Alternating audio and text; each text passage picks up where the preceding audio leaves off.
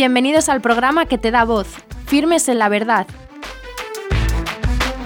con Mariana García de Alvear.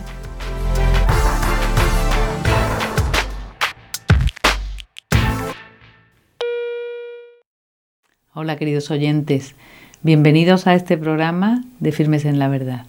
Tenemos hoy a nuestra invitada con nosotros, lo cual es una gran suerte. Y bueno, ella es de Cantabria, eh, nacida en Mercadal, y es eh, maestra de profesión, pero tiene mm, afición literaria, natural, y viene a presentarnos su libro que se llama 100 poemas con arte. Este libro no es solamente ella la autora, sino que también toma parte su marido, que ya está en el cielo y ahora vamos a abordar el tema con ella, que nos cuente por qué está escrito. Bueno, su marido hace la parte gráfica, pero ya iremos hablando a lo largo de esta entrevista. ¿Qué tal, Toñi? Hola, Mariana, buenas tardes. Uy, qué alegría tenerte con nosotros. Sí, yo también estoy muy contenta de estar aquí contigo. Que el libro me ha encantado y bueno, mm, ya sé que has tenido su presentación en Santander, en Madrid, en otros sitios de España que te están llamando, así que es una suerte para nosotros tenerte aquí y que nos hables de tu libro tan precioso que, es, eh, que está teniendo mucho éxito además. Y cuéntanos cómo nace. Bueno, en realidad fue algo inesperado, puesto que yo ya de toda mi vida, como me gustaba siempre escribir y lo hacía por diversión, pues yo escribía poemas y poemas y por ahí se iban quedando, unas veces en un cuaderno, otras veces en otro. Y ya cuando los años han ido pasando y los hijos han crecido y, he empezado a, a poner un poco de orden por los cajones, pues he ido viendo que había bastantes cosas escritas y entonces de ahí pues surgió la idea de decirle a mi marido, oye, pues si mira todo lo que tengo yo por aquí, ¿por qué no hacemos un libro juntos? Tú que eres un artista, tú me lo puedes ilustrar, lo puedes incluso hacer con esa letra tan bonita que tienes de caligrafía. Y él pues le entusiasmó la idea y a raíz de ahí pues ya nos pusimos a, a hacerlo. Mm. Y bueno, este trabajo, eh, ¿cómo lleva? ¿Cómo compartís ese trabajo? Bueno, pues en principio, como yo iba por delante, puesto que ya tenía hecho unos cuantos, pues fue él el que tenía que coger la carrerilla y tratar de, de ponerse a mi altura. Y entonces, pues cuando ya me trajo los primeros poemas, que yo le había dado, pues yo es que me quedé impresionada porque, porque yo vi que era demasiado. Digo, pero bueno, ¿no ves que te estás pasando si lo que yo hago no, no es para tanto? Él leía un poema y, de, y ello lo dibujaba, lo escribía con su caligrafía y te hacía un dibujo, ¿no? Es que cada poema representa un cuadro, puesto que lo que está escrito en el poema a él le ha transmitido, pues no sé, esa sensación que yo he podido poner al escribirlo pues él lo ha plasmado, que él es el que plasma el sentimiento también a través de, del dibujo, y cada poema podríamos decir que es un cuadro, porque cada poema está ilustrado con lo que quiere expresar eso, con lo que yo le he podido transmitir a él, y él realmente lo ha captado perfectamente. Qué bonito. Bueno, por otra parte también teníais mucha compenetración. Digo teníais porque ella es recién viuda. Entonces también esto ha surgido, lo tenían ellos ese trabajo ahí planteado y también ha sido duro para ella eh, sacarlo a la luz, aunque él la acompaña siempre, ¿no, Toñi? Está conmigo. él sigue conmigo y no me deja. Y la verdad es que también mis hijos son los que han puesto mucho interés en que esta obra saliera a la luz, puesto que es una obra que la hemos hecho con mucho cariño entre los dos, mucha complicidad y la compenetración que había entre nosotros, la verdad es que era muy grande. Y todo esto también puede servir pues, para decir que es un homenaje a la familia, al amor mayúscula. Con mayúscula, sí. Y a la vida también se podría decir. Sí, sí, sí. Hay vivencias de todo tipo. Eso, pues eh, vamos a ir recorriendo un poco los poemas que a ti te gusten o lo que tú quieras resaltar del libro. La composición, ¿cómo, cómo has ordenado todos esos poemas que tienes hecho a lo largo de la vida? ¿Qué orden has seguido? ¿Cronológico? ¿Por temas? Realmente he querido dejarlo sin ningún orden, puesto que, que como hay mucha mezcla de, de temas, que es muy variado, Entonces digo, mira, el lector, una tarea que le voy a dar a él, porque yo también estoy acostumbrada a poner deberes, pues va a ser pues que él adivine si estos son de mi etapa de adolescente, si es de la etapa más madura o ya de los últimos que, que últimamente pues hemos terminado juntos, claro. Y entonces no hay ningún orden, porque tampoco creo yo que esto necesite orden. Hay mucha variedad de temas, no lo necesitamos, ni cronológico, ni temático. Es que son 100 poemas, realmente son muchos poemas. Muchos, muchos, hay mucho trabajo también. Hay que llegar al 100, ¿eh? Pues verdad, ¿eh? toda una vida. Cuando pensamos, bueno, ¿y, cuándo lo vamos a publicar o cuándo lo vamos a hacer?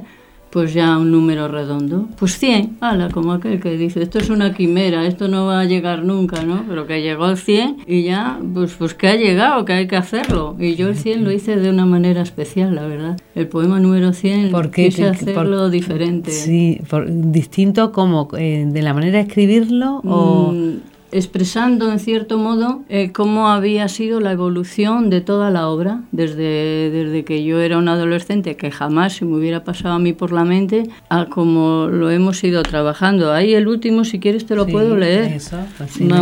El último es el último, aquí no hay que darle más vueltas. El último está, se titula 100 poemas con arte, el último poema. Y entonces yo lo que he querido resaltar es que he hecho una especie de anagrama y, he hecho de cada, de cada palabra he hecho una estrofa. Entonces, con la palabra 100, que tiene cuatro letras, me ha salido una copla. Y, y decía, ¿cómo allá por los 60 imaginar yo podría escribir los 100 poemas? Ni siquiera de dormida. Seguiríamos así con la siguiente palabra que son poemas, que tiene seis letras, y yo he hecho una sestilla de pie quebrado, que es una estrofa que no se emplea prácticamente, se ha usado muy poco. Y entonces, con esta estrofa hago lo siguiente, pues hoy ha llegado el día, o mejor, la despedida. Esperemos, mas nadie lo diría, acaba aquí la partida. Seguiremos. Luego Seguiríamos con la siguiente palabra que es 100 poemas con es una soleá puesto que tiene tres, tres versos y dice cómplice fue mi costilla, ornando pone la guinda, notas la mejor plumilla. Y ya terminamos con la palabra arte, que tiene cuatro letras, y al tener cuatro letras, pues he querido que fuera igual que el principio.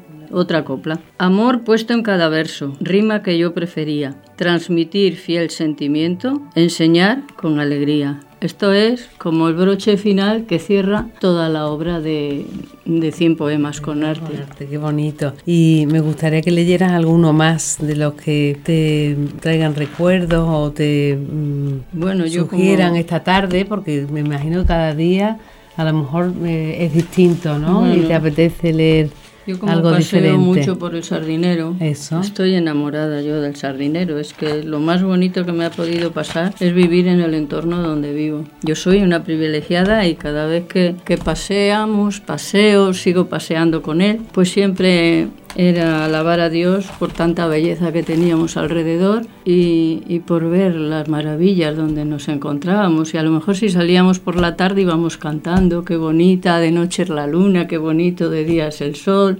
Hay una canción que nos gustaba mucho, ¿no? Y terminábamos diciendo, todo es bonito en la vida cuando con loca pasión, dos caminantes perdidos se entregan el corazón. Todo es bonito en la vida y no se puede olvidar cuando dos almas se juntan delante del santo altar. Y eso, pues normalmente lo hacíamos pues muy a menudo. Ir cantando y luego ya pues venía el rosario. Después de todo esto ya venía el rosario.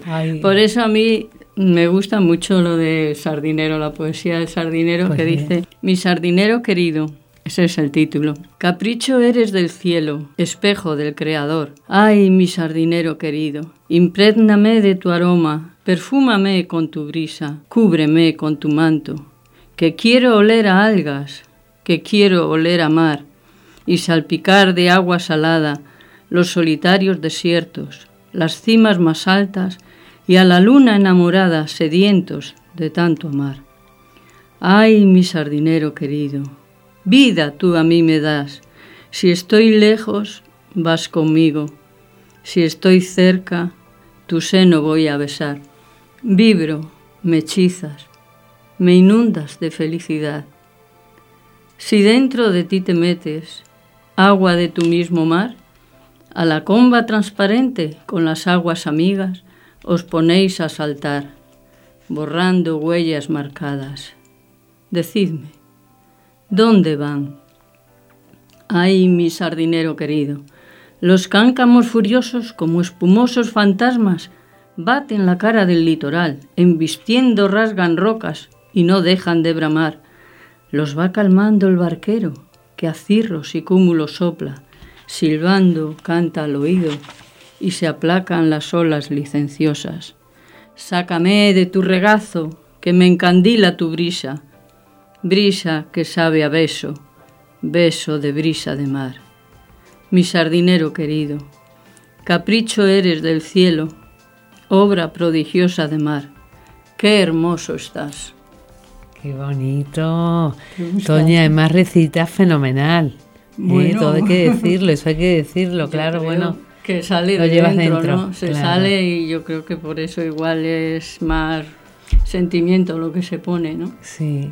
Oye, cuéntame, y entonces eh, todo esto que has ido tú em, haciendo poco a poco, qué trabajo, ¿no? Porque tenías niños chicos, tenías tu trabajo, tenías em, qué pasión llevabas dentro, qué vocación, ¿no? A escribir.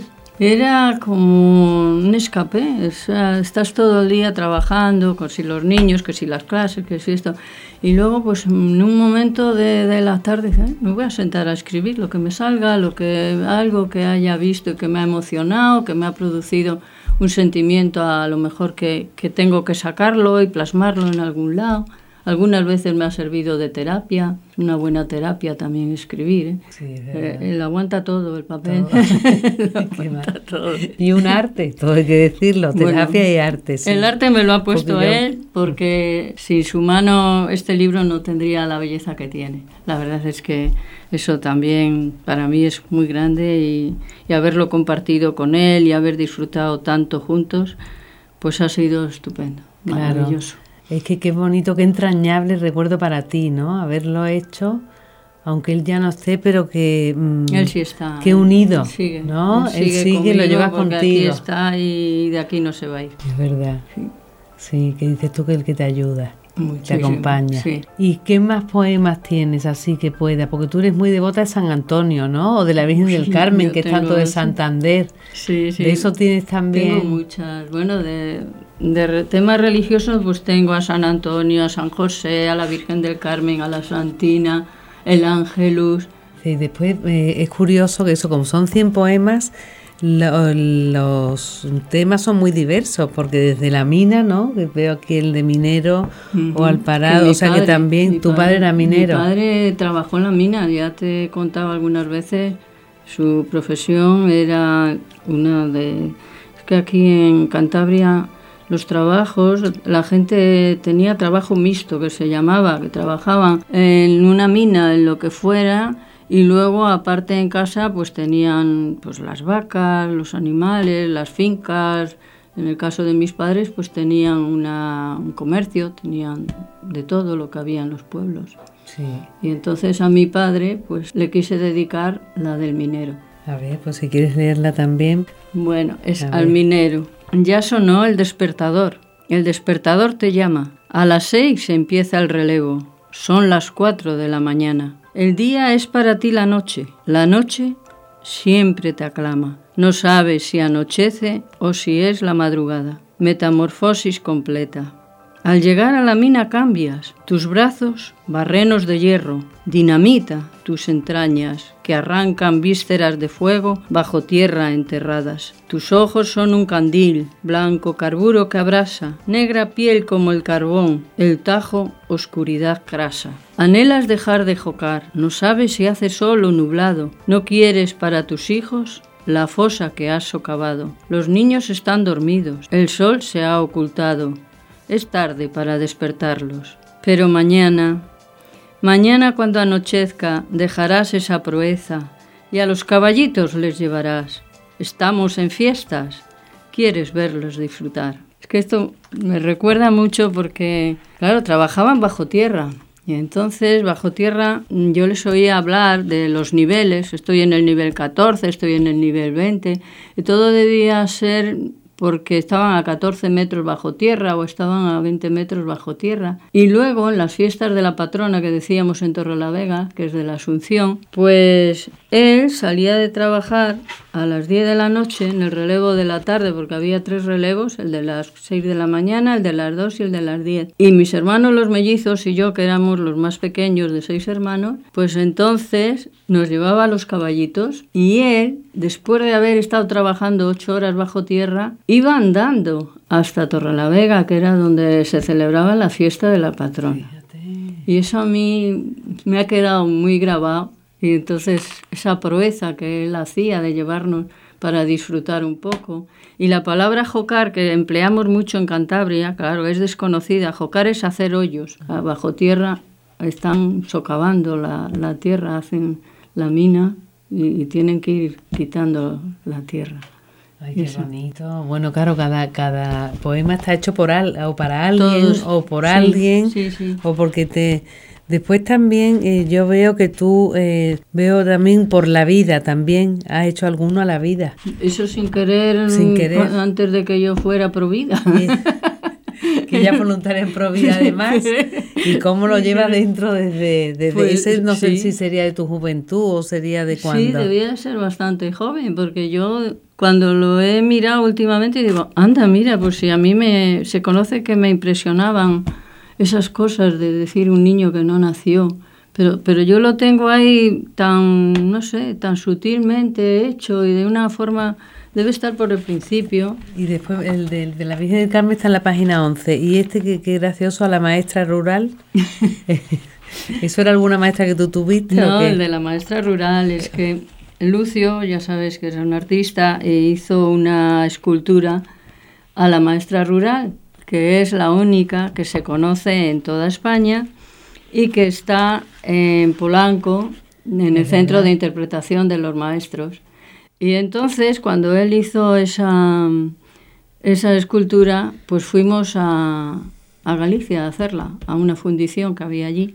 Y cuando la vi, porque es preciosa, desprende mucha ternura, le digo, oye, ¿sabes que te voy a hacer un poema a la a la Maestra rural? Y se lo hice, porque a él le encantaba también todo, todo esto. Desde luego las vivencias con Lucio han sido para ti, ¿verdad? mano con vida. mano, que unidos los dos. Toda Pues, ¿cuál, ¿cuál quieres leer? ¿Quieres leer a la maestra rural? A ver. A ver, hermosa cara, cara bronceada, como ternura en cascada, tu maternal cara, dulzura fresca, cálida, suave voz que cala el alma como rocío a la mañana, delicadas manos que miman lágrimas, expresión serena que cautiva y calma. Solícitos luceros caminos trazan, guían cándidas miradas, esbozan alegres sonrisas diáfanas, borran tristes notas lánguidas. Ella habla y escucha, escucha y calla, reprende y halaga, sosiega la algazara, pueriles pupilos idolatra, y en el vergel brota la savia, enseña, educa y ama, maestra, maestra sabia, digna efigie de alabanza. Ten en cuenta que esto está dedicado a la, a la escultura, ¿eh? El dibujo que es precioso. el dibujo de, de sí, Lucio. bueno. Es que son dos metros de altura lo que tiene Fíjate, ¿eh? esta escultura. Sí, es muy bonito. Qué dos artistas, ¿eh? Qué dones os ha dado Dios. Él sobre todo, él era una manera especial la que tenía. Es que además yo cuando le veía que se ponía a dibujar, y lo mismo dibujaba, con la hoja hacia arriba, como la daba la vuelta, empezaba así, yo me quedaba, digo, ¿esto qué es? Eso lo hago yo y rompo la hoja. Que, que no soy capaz de hacer una, re- una raya con la, con la regla, que todo se me torce. Claro, verdad. Sí. Y después eh, yo he visto que os quieren mucho los alumnos que ha tenido durante tanto tiempo y a Sí. ti también en Eso el colegio. sí. Muy queridos. Nos Ujú. quedan nada más que tres minutos para Bueno, finalizar. Pues lo que, lo tú que me quieras digas. tú decir o... Mira, aquí tengo ver. uno, el que está al lado, Eso. este poema, porque también al hablar de niños, eh, la pureza la representa el blanco. Blanco y tengo uno de blancura infinita, ah, muy bien. que como el blanco también es mi color favorito, pues aquí lo he reflejado en este poema, página 123. Venga, pues ese, muy bien. Blancura infinita. Blancura infinita. Mira, fija bien la mirada, detén esas largas alas que el aire desvanece la perfecta pincelada, sin líneas, sin rayas, sin manchas, sin nada, blanco, solo blanco en la inmensa lámina. No toques, que tu huella quedará enterrada, huella que al blanco profana, blancura de impoluto blanco, infinita blancura de blanco manto, inmaculado el campo, blanco, blanco, blanco. Siente cómo te sientes, cierra los ojos, abre la mente, mira, graba, duele la mirada y goza el alma. Blanco, blanco, blanco, infinito blanco. Escucha. Nada. Silencio. Habla. No digas nada. Calla. Oye. Solo pureza blanca. Blanca albura sacra. Blanco blanco, blanco, infinita blancura blanca. Qué bonito, Esto representa la pureza. Qué bonito. la pureza, la bondad, todo lo que el blanco sugiere la paz también puede ser blanco. Cuando se saca la bandera de la paz. Es verdad. es verdad. El blanco es pues eh, se nos acaba el tiempo de estar, que se nos ha hecho corto, sí. de estar, porque es verdad que la poesía te, además te, te trae como paz, te da un, tiempo, una escucha, un tiempo de calma, mm. que yo creo que tú decías antes que te servía de terapia a ti, igual también a nosotros, al que lo lee, al que, porque te tienes que tomar un tiempo, que, que viene bien, ¿no? Que quizá leemos poco hoy día. Sí, hay muchas reflexiones también, que yo las he titulado Reflexiones a medianoche, en los que yo me hago muchas preguntas y a la vez las plasmo para que otros se las puedan hacer también. Son reflexiones. Claro, siempre nos ayuda. Siempre con algún fin educativo. Es lo que me sale, eso sin querer me sale. Trato de que algo tenga que enseñar en cada poema. Aquí la dulzura, yo qué sé, lo que a cada uno le sugiera también, porque es sugerente. Para cualquier edad esto es sugerente, puesto que aquí están todas las etapas de mi vida. Sí, y para el público de cualquier edad, porque son amenas, entretenidas, fácil de leer. ¿eh?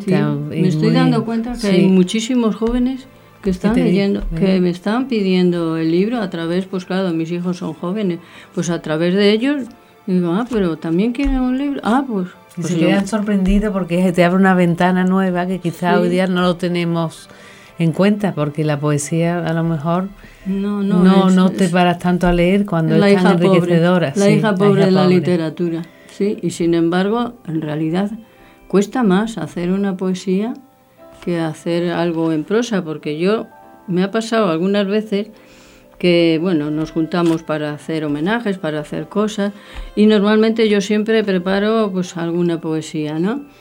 Y ha habido momentos en que las circunstancias de la vida pues pues no, no estaba yo para hacer una poesía y lo he hecho en prosa y digo, jolín, qué fácil es hacerlo. Sí, claro, lo expresas tal y como te va saliendo, no tienes que buscar que haya una musicalidad, que tenga un ritmo, que tenga la rima, ¿sí? Es que digo, mira qué bien, si es más fácil hacerlo así, y yo que me complico más la vida. Claro. pues se nos ha acabado el tiempo con Toñi Pozueta.